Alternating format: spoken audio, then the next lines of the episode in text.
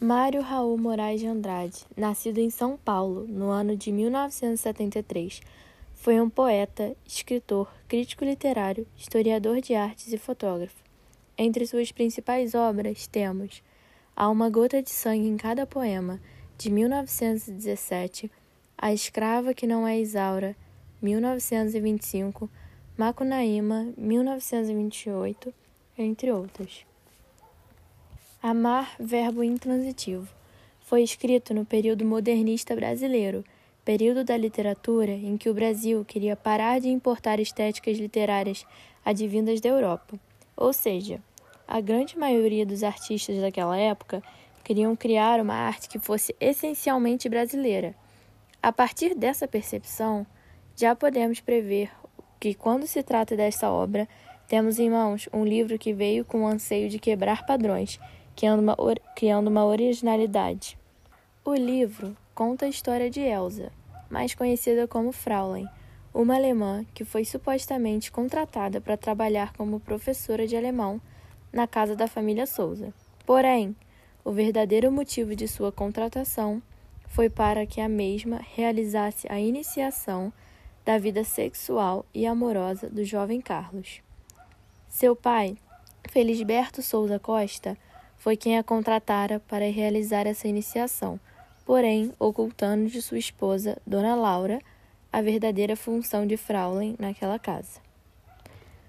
A iniciação sexual era vista como forma de garantia para uma vida madura e até para a estabilização de um lar, visto que, na visão do pai, Carlos realmente precisava ser educado. Constantemente, ao brincar com suas três irmãs mais novas, acabava, sem querer, machucando-as, por conta de seu jeito bruto e até desajeitado. Portanto, sua iniciação seria importante, pois serviria para domar seus impulsos, sua energia e sua afetividade. Então, passa a contar com os serviços de Elsa, que tem como trabalho iniciar a vida sexual de jovens meninos de famílias burguesas. Fraulein converte-se em governanta e professora, mesmo sendo contratada para realizar outro serviço. Ela realiza atividades do lar normalmente. No livro, é evidente uma repugnante realidade machista inicializada pela representação da figura feminina, vista como sendo um gênero inferior e que deve se submeter à figura masculina. Em uma trajetória de submissão e desvalorização da mulher em frente ao mundo dominado pelo homem, o livro tem por objetivo analisar a hipotética subversão dos padrões sociais do Brasil no início dos anos de 1900, pela personagem protagonista mencionada como Fraulein. A publicação do livro choca a burguesia paulista ao narrar a inicialização sexual de um adolescente de família tradicional por uma professora de línguas, pianos e de amor, que deixa a terra de onde nasceu, a Alemanha, e se torna sujeita de seu próprio destino em território brasileiro. A protagonista assegura ser de raça superior e evidencia preconceito quando comparada aos negros, índios, portugueses e latinos, pessoa com as quais se relaciona através de sua prestação de serviços. A personagem, apesar de cumprir papel de prostituta para os novos ricos Souza Costa, afirma ser uma pessoa séria, como em sua seguinte citação: Tenho uma profissão que uma fraqueza me permitiu exercer, mas nada mais, nada menos. É uma profissão. Apesar de sua seriedade, Fraulein envolve-se sentimentalmente com Carlos, que se vê tão apaixonado por ela que passa a mudar traços de sua própria personalidade. O livro Amar Verbo Intransitivo tem como tema central a sexualidade e recebeu inúmeras críticas por tratar de um assunto que para a época era completamente inédito e polêmico, mesmo fazendo parte da sociedade em geral o machismo não era um assunto abordado claramente. Até o dia de hoje, a sociedade ainda apresenta diversos traços machistas, que são apresentados em diversas partes do livro, em que a mulher se submete ao marido e se conforma em ser dona de casa. Tais traços também podem ser identificados no momento em que o personagem de Carlos Alberto via sua mãe ser tratada de forma inferior ao seu pai, que por sua vez era visto como líder da família. Esse exemplo pode ser facilmente comparado à atualidade, em que, de acordo com a Organização Mundial da Saúde, um estudo realizado em 2015 aponta que, a cada sete minutos, uma mulher é vítima de violência doméstica no Brasil e que mais de 70% da população feminina brasileira vai sofrer algum tipo de violência ao longo de sua vida.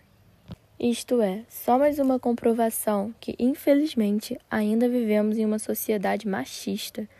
E o machismo se manifesta de diversas formas, como a desigualdade dos direitos entre homens e mulheres, a diferença salarial, altos índices de assédio e estupro e muitos outros exemplos. Em resumo, o machismo é a ideia errônea de que os homens são superiores às mulheres, e o pensamento machista é cultural e inerente aos diversos aspectos de uma sociedade, como a religião, a economia, a política, as artes, entre outras. E apesar de ter sido escrito em 1927, o livro critica o conservadorismo da época, e ao apresentar ideais machistas, o livro se aproxima à sociedade e à realidade atual, que nos convida a refletir que, mesmo com a passagem de um século, ideias preconceituosas e rígidas continuam a perpetuar sobre a sociedade. Já passou da hora de mudar nossa percepção acerca dos papéis sociais. Devemos exaltar a igualdade, liberdade e justiça, independente do gênero. E por mencionar a passagem do tempo, fique agora com um trecho da música Resposta ao Tempo, em homenagem ao grande compositor Aldir Blanc, cantado por Nana Kayumi.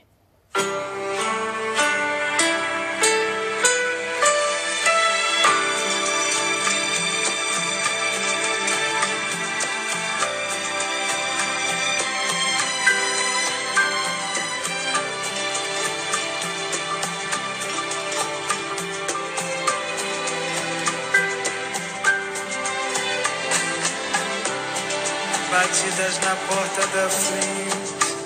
É o tempo. Eu bebo um pouquinho pra ter argumento. Mas fico sem jeito calado. Ele ri, ele zomba do quanto eu chorei. Porque sabe passar.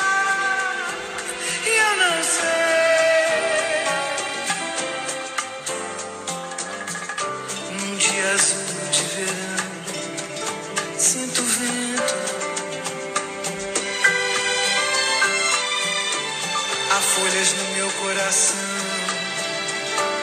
É o tempo. Recordo o amor que perdi. Ele ri, diz que somos iguais. Se eu notei, pois não sabe ficar.